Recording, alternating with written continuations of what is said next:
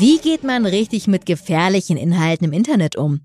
Das beschäftigt Plattformen, UserInnen und auch uns. Und zwar in diesem NetNew Deep Dive mit mir. Mein Name ist Jana Riva. Die Frage nach Sicherheit geht für Plattformen noch weiter als für uns UserInnen. Sie müssen für ein sicheres Umfeld sorgen, sogenannte Brand Safety. Was es damit auf sich hat und wie man die gewährleisten kann, Dazu habe ich eine Expertin an meiner Seite. Nadine Neubauer von Meta leitet das Product Marketing rund um Brand Safety für die EMEA-Region, also Europa, Afrika und Nahe Osten. Hallo Nadine. Hallo Jana. Schön mit dir zu sprechen heute. Jetzt habe ich das Thema Brand Safety schon in den Raum geworfen, aber das noch gar nicht erklärt.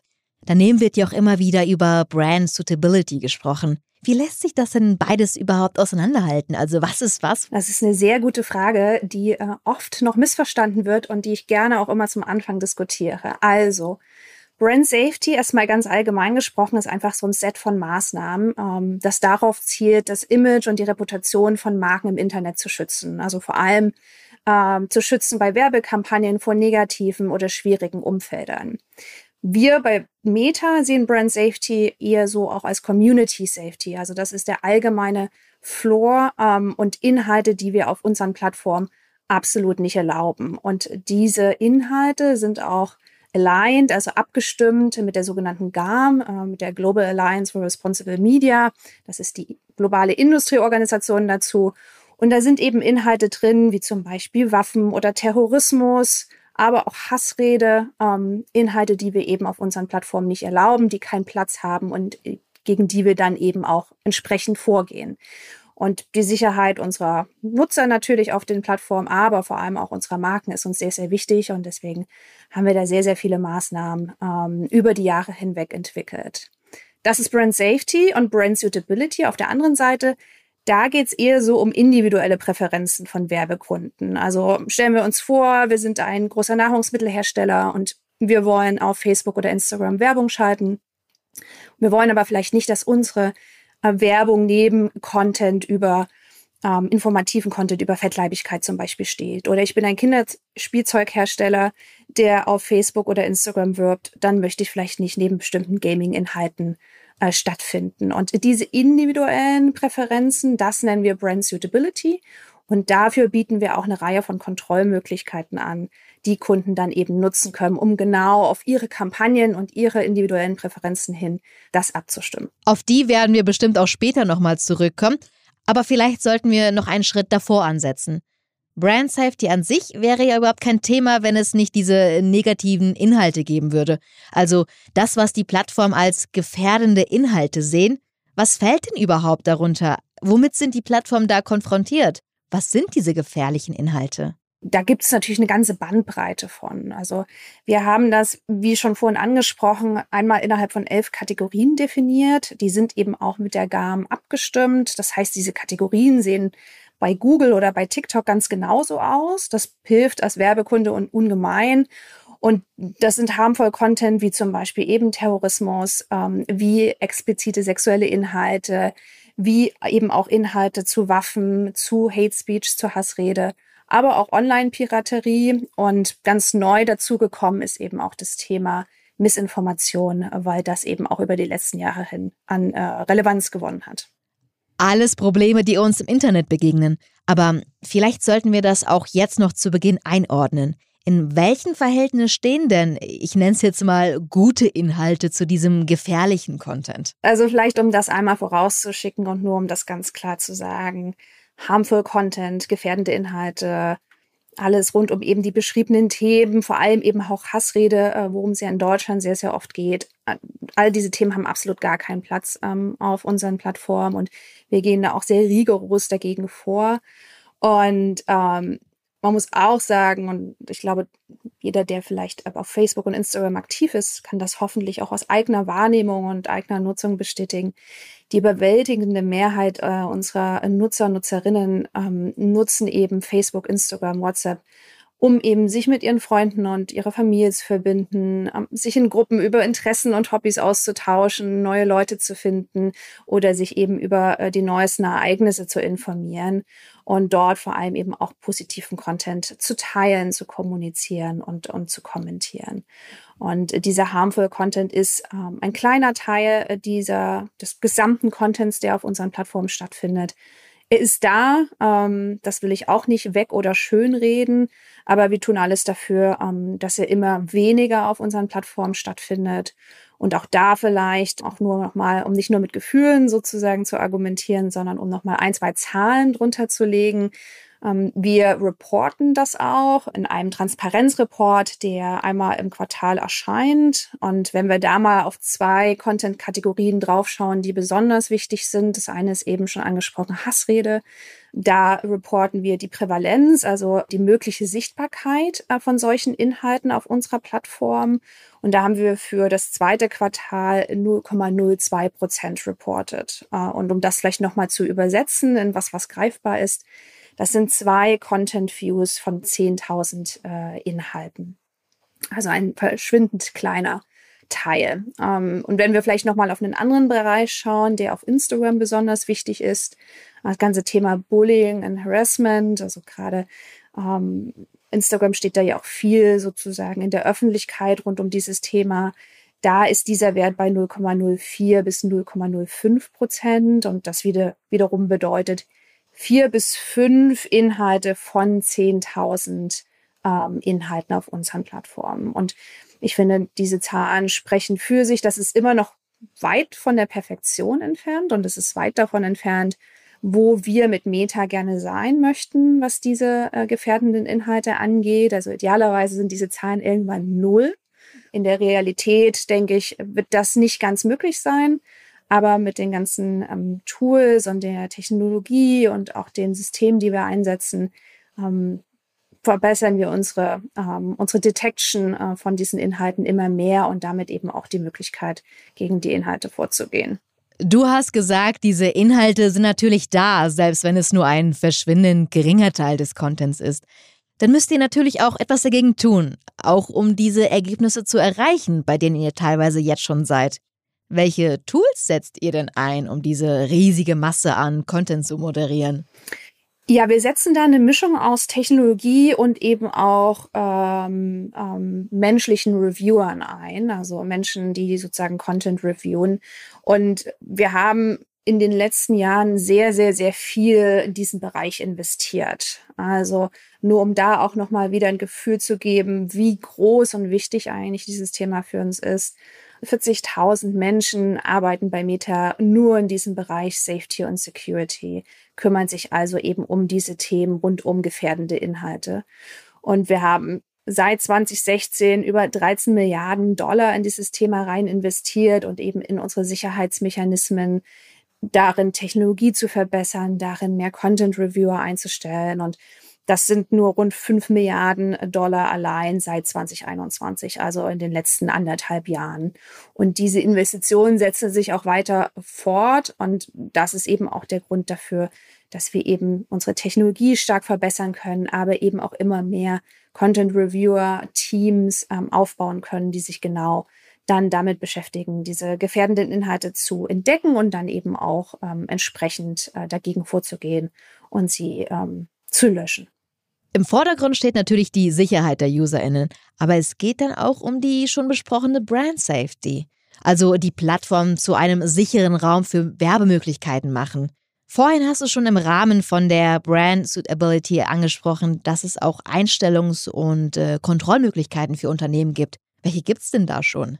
Also man hat als Werbetreibender eine Menge Möglichkeiten, ganz individuell äh, seine Brand Suitability Kontrollen einzustellen. Vielleicht da auch noch mal ganz kurz eine kleine Differenzierung.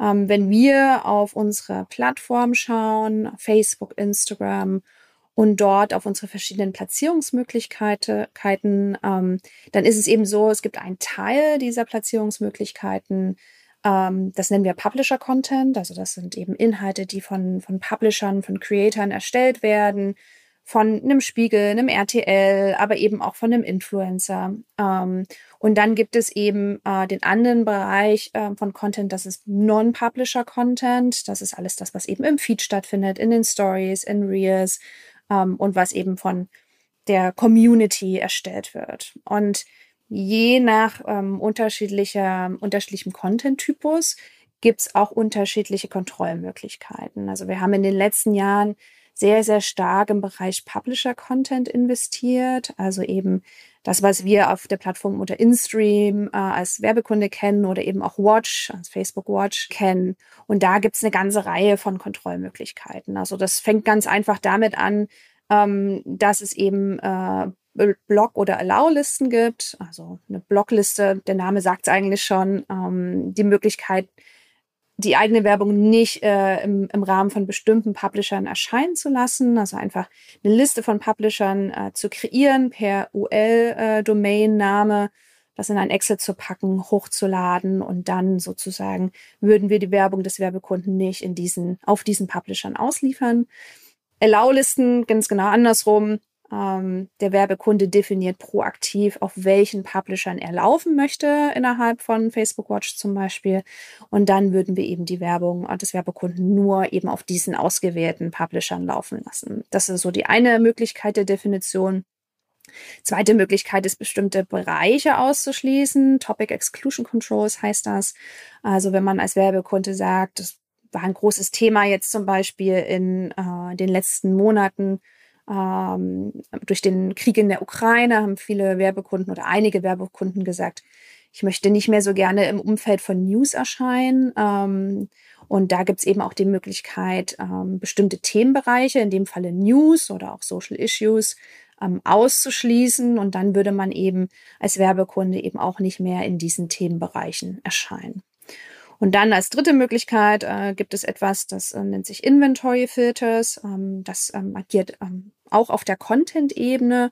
Und da kann man eben als Werbekunde eben auch ganz genau einstellen, möchte ich im vollen Inventory, im limitierten oder im Standard-Inventory ähm, erscheinen ähm, über diese Publisher-Contents hinweg. Und auch da kann man das wieder über sechs Kategorien hinweg entscheiden und da ganz genau einstellen, ähm, welches Maß von Brand Suitability passt denn eigentlich für mich. Einschränkung klingt im Zusammenhang mit Werbekampagnen ja erstmal nicht so prickelnd. Es wird ja offensichtlich weniger oder nur eben eingeschränkt Werbung ausgespielt. Kann das dann auch dafür sorgen, dass eine Kampagne am Ende schlechter läuft? Ja, das ist eine gute Frage. Ich denke, das ist immer so ein bisschen sehr individuell von Werbekunde und Kampagne abhängig. Ähm, je nachdem sozusagen, wie die Kampagne oder der Werbekunde generell unterwegs ist, wie groß er die Kampagne, die, die Zielgruppe ähm, angelegt hat, fallen natürlich bestimmte Einschränkungen mehr oder weniger ins Gewicht. Ähm, grundsätzlich kann man sagen, je mehr Brand Safety, Brand Suitability ähm, Kontrollmöglichkeiten man nutzt, desto stärker man sozusagen die, die Möglichkeiten ähm, einschränkt, ähm, den Content-Bereich einschränkt, kann das natürlich dann eben auch Auswirkungen auf ähm, die Reichweite der Kampagne haben und eben gegebenenfalls eben auch auf ähm, andere Zielwerte der Kampagne, wie zum Beispiel den TKP oder auch einen anderen Cost per Action, auf den der, der Werbekunde schaut. Das ist aber immer auch so ein bisschen so ein Trade-off. Also jeder Werbekunde muss das für sich selber entscheiden. Es gibt ähm, Werbekunden, die sehr sensitiv sind und denen es ausgesprochen wichtig ist, nur in bestimmten Umfeldern ähm, zu erscheinen und äh, hohe Sicherheits- und Schutzmaßnahmen für ihre eigene Marke im, im Internet ähm, zu ergreifen. Und für die ist es dann eben auch in Ordnung zu sagen, ich zahle einen gewissen Aufpreis, einen gewissen TKP-Aufschlag, wenn man so möchte, dafür, ähm, als Auswirkung auf die Kampagne. Ähm, generell ist es aber eben nicht zu verallgemeinern, sondern das ist wirklich von Kunde zu Kunde, Kampagne zu Kampagne und eben den, den Tools, die Werbekunden dann einsetzen, abhängig. Und da sollte man auch immer so ein bisschen rumprobieren und schauen, was ist eben genau das richtige Setup als Kunde. Ich war mal bei euch in dieser Übersicht im Business Manager unterwegs. Dabei sind mir besonders die Einstellungen rund um Placement, also die Platzierung von Werbung aufgefallen. Welche Kontrollmöglichkeiten bietet ihr denn da? Genau, also wie ich schon eingangs mal äh, gesagt habe, die Möglichkeit besteht natürlich als allererstes Placements an oder abzuschalten. Also man kann sich eben entscheiden, wenn man bestimmte ähm, Placements ähm, als zu unsicher für die eigene Markenkampagne und Kommunikation empfindet, dann kann man eben äh, diese auch aus der Kampagne exkludieren. Und äh, das ist ein Klick sozusagen im Kampagnen-Setup. Und dann läuft die Kampagne eben auf nur ausgewählten Placements und eben auf anderen wiederum nicht. Und wenn wir eben über die sogenannten äh, Publisher äh, Content Placements sprechen, eben über das, was im äh, Ads Manager dann InStream heißt, zum Beispiel, oder auch Audience Network, ähm, da kann man eben dann zusätzlich diese ganzen ähm, Brand Suitability Kontrollmöglichkeiten, über die wir gerade gesprochen haben, noch mit einsetzen. Vielleicht noch ein Wort zum Thema Feed und Stories, also den äh, Platzierungsmöglichkeiten, ähm, die sozusagen auf Facebook und Instagram stattfinden und wo Nutzer äh, generierter Content äh, eben geteilt wird. Da sozusagen gab es ja jenseits des, des Platzierungsausschlusses ähm, eigentlich noch keine Möglichkeiten, ähm, Brand Suitability Kontrollen anzuwenden. Das wurde auch von Werbekunden und Agenturen lange äh, kritisiert und immer wieder auch als Feedback aufgebracht. Also ich habe das sehr, sehr, sehr oft gehört von deutschen Kunden, aber auch deutschen Agenturen. Da äh, gibt gute Nachrichten. Also wir haben jetzt in einem wirklich äh, Multi-Year-Effort, wenn man das so sagen kann, ähm, sind wir dabei, diese Kontrollmöglichkeiten auch für Feed zu entwickeln und dann in Zukunft eben auch für andere Platzierungen wie Stories oder Reels. Und das wird dann eben auch in Zukunft äh, dem Werbekunden die Möglichkeiten geben, äh, Brand Suitability Kontrollen im Feed auszuüben und damit eben auch äh, bestimmte Content-Bereiche auszuschließen. Und das wurde auch zusammen mit der schon mehrfach angesprochenen GAM entwickelt, ähm, weil wir da eben auch nicht alleine im luftleeren Raum agieren wollen, sondern eben sicherstellen wollen, dass die Kontrollen, die wir eben auch für Feed entwickeln, genau das ist, was eben Werbekunden und Agenturen brauchen und ähm, dass eben sozusagen die breite Unterstützung eben auch der GAM und ähm, der, der dort vertretenen Agenturen und, und Plattformen erfährt. Das heißt, eben neben den Publisher ähm, haben wir dann auch eben für Feed und 2023 eben auch irgendwann für Stories und Reels die ähm, Content-Based Controls für ähm, diese Platzierungen äh, verfügbar. Die sind, wie gesagt, eben jetzt noch in der Entwicklung. Die werden jetzt gerade getestet.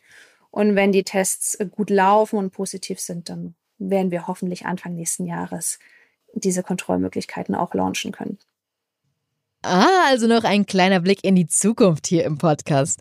Für diejenigen, die sich mit dem Thema schon auseinandersetzen, sicher spannend. Für die würde ich gerne auch noch ein, zwei Tipps mitnehmen. Und zwar, wie wäre denn deine Herangehensweise, wenn du dir als Unternehmen überlegen müsstest, in welchem Kontext du nicht mehr erscheinen wollen würdest? Am besten ist es eigentlich immer, man ähm, schaut sich mal die Publisher an, auf denen man ähm, in der Vergangenheit so gelaufen ist. Dann kann man sich so einen Delivery Report ziehen bekommt man eine ganze Liste von Publishern, auf denen eben in der, in der Vergangenheit ausgespielt wurde.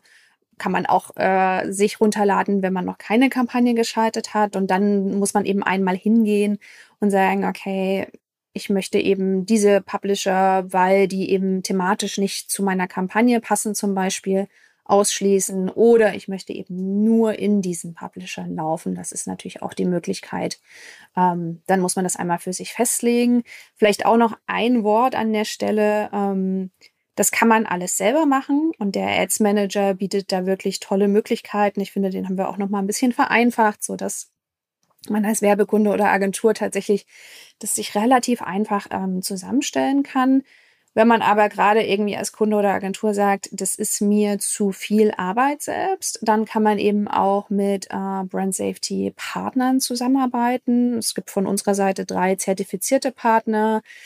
Integral Ad Signs, also IAS, ähm, Double Verify und Zephyr. Ähm, die hören sich alle sehr englisch an, aber äh, sie arbeiten auch auf dem deutschen Markt ähm, und eben auch mit deutscher Sprachunterstützung. Und ähm, mit denen kann man eben, wenn man sagt, man will das lieber mit einem Partner zusammen machen und wirklich das perfekte Brand Suitability Setup finden, dann lohnt es sich eben oft auch mal mit einem Partner zu sprechen und dort gemeinsam eben ähm, das Setup und zum Beispiel so ein Set von Publishern ähm, zu definieren. Jetzt im Deep Dive haben wir gehört, wie ihr mit den Plattformen Lösungen findet. Aber es braucht ja auch die lauten Stimmen aus der Gesellschaft, die sich gegen solche Inhalte wehren. Wie gehe ich denn jetzt zum Beispiel richtig damit um, wenn ich auf diese Inhalte, diesen harmful Content treffe? Ja, sehr gute Frage. Ähm, wenn wir von harmful Content als wirklich gefährdende Inhalte auf unseren Plattformen sprechen, dann finde ich, gibt es nur eine Antwort und die heißt immer melden. Also wenn man selber was auf Facebook oder Instagram sieht, ähm, Hate Speech, Harassment, ähm, wie auch immer, melde diese Inhalte, damit sich eben unser Content Reviewer das genau anschauen können und entsprechend eben auch agieren können und den Content dann im Zweifel auch von der Plattform nehmen können. Denn das hat keinen Platz auf unseren Plattformen, auf Metas Plattformen und ähm, da möchten wir in jedem Falle proaktiv agieren können. Mein Name ist Jana Rieber und das war der Net New Deep Dive. Wir machen eine kleine Kreativpause und hören uns dann zum 17. November wieder beim Net New Meta Podcast. Bis dahin wünsche ich euch alles Gute und hört einfach mal die Folgen einfach noch von vorne. So, macht nochmal. Tschüss.